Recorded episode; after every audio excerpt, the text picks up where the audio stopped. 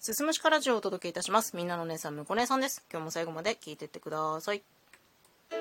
まあ、例に漏れずですね、TikTok を見るタイプの人間なんですけれども、こう見るタイミングっていうのが仕事の隙間時間だったりとか、あとは休憩時間っていう時間帯が多くて、まあその隙間時間を取れない日っていうのがもちろんあるので、そういう時は TikTok を一度も開かないなんて日もまあ言うて珍しくはないんですよね。たださ、TikTok ってさ、トレンドの移り変わりめちゃめちゃ早くて、もう3日開かないと全然今までと違うおすすめ動画流れてくるようになってるんですよ。で、最近のトレンドなのかしら、えー、キス FT スーパーナチュラルバージョン1リミックスっていうまあなんかそういう名前の音源があるんだけど、そういう洋楽なんですね。その曲に合わせて、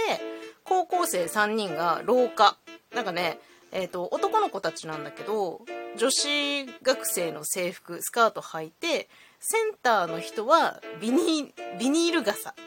さして。で、後ろ2人はなんかヘルメット、1人はヘルメット、1人はなんか箸みたいなの持ってんだけど、を持って、で、音源に合わせて、なんか、こう動きながらカメラに向かって更新してくるっていう、ちょっと言葉では説明しにくいんだけど、そういう、まあそんなようなね、動画が流行っているんですよ。で、なんかその音源と相まって、その子たちのなんかビニ傘さしてる様子とか、なん、なんとなく癖になってしまってさ、なんかそれ通称、道を開けろダンスっていう名前がついているんだけど、同じ音源でね、動画を探すことができるんですよ。で、その、キス FT スーパーナチュラルバージョンはリミックスっていう曲の音源で動画探すと、今度はですね、それを真似て、JK の皆さんがこぞってやっているんですね。同じように廊下だったりとか、まあ、学校のどこか、グラウンドだったりとかでやったりしてるんだけど、その JK の動画見てたらさ、ハッシュタグで、ハッシュタグ新 AJK ってついてたんですよ。新しいに栄えるで新鋭ね。どうやら高校の名前っぽいんですけど、うーんと思って。で、その新 AJK っていうハッシュタグがついてる動画のコメントを見てみたんですよ。そしたら、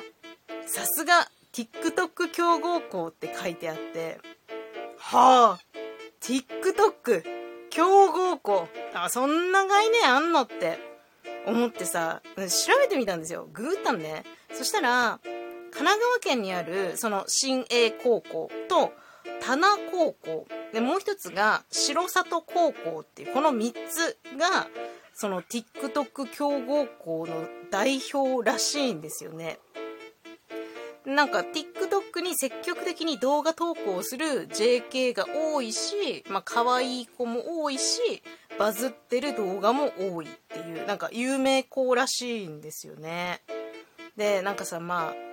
そんなキラキラしたね、花の JK、ね、JK ブランドっていうハッシュタグもついてた。その JK ブランドの3年間を過ごすべくね、これから JK になる女の子たちの憧れみたいになってるらしいんですよ、その TikTok 強豪校が。いやもう本当に野球やサッカーじゃないんだからって思ったよね。なんか野球とかサッカーとかさ、まあ、文化系なら吹奏楽とかさ、わかるけど、あ、今、TikTok なんだと思って。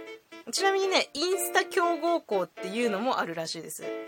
いや、ほんとね、もう時代は、そうインフルエンサー時代ですから、もう知らない間に、その SNS の中でのブランドみたいなものができてるって、もうほんと、心の底から時代は令和って思ったね。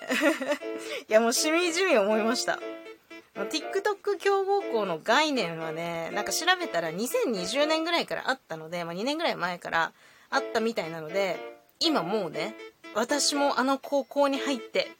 TikTok やるぞっていう子がいるんだろうなと思うと、ちょっと個人的に胸が熱いなって思いました。いや、ほんと、いいね。こういう風に時代は移り変わっていくんだなと思います。私たちの時代で言えばさ、あの高校は可愛い子が多いとか、あそこの制服に憧れるとかっていうのがあったけど、それが今ちょっと変わって、あ、TikTok を通じてそういう風になってるんだっていうのがね、なんか私にはすごく